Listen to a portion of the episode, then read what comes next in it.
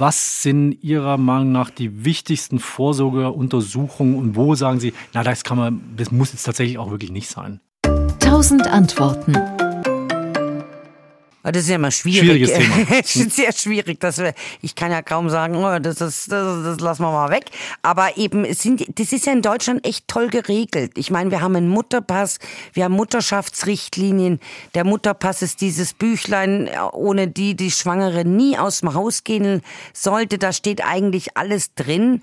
Da steht klar drin, ähm, alle vier Wochen ähm, bis zur 32. Woche soll sie zum Frauenärztin, äh, Frauenarzt gehen. Dann ab der 32. Woche alle zwei ähm, Wochen und ab dem Endtermin, also dem errechneten Termin, alle zwei, drei Tage Kontrolle. Also das ist klar geregelt. Es gibt diese Vorsorgeuntersuchungen mit Blutdruck und Urin und ähm, auch ein ähm, HB-Wert, also ein Blutbild, dass man weiß, wie ist der, der Blutgehalt bei der Schwangeren. Die machen alle Sinn. Die sind ja nicht quatschig.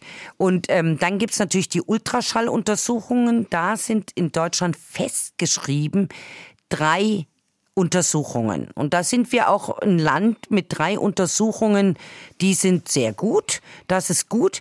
Aber das ist was, was man wirklich auch mal weglassen kann. Nicht diese drei Untersuchungen, die sind entscheidend.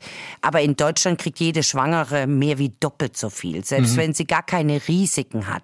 Und das ist zum Beispiel was, da gebe ich Ihnen völlig recht. Also man muss nicht jedes Mal einen Ultraschall machen.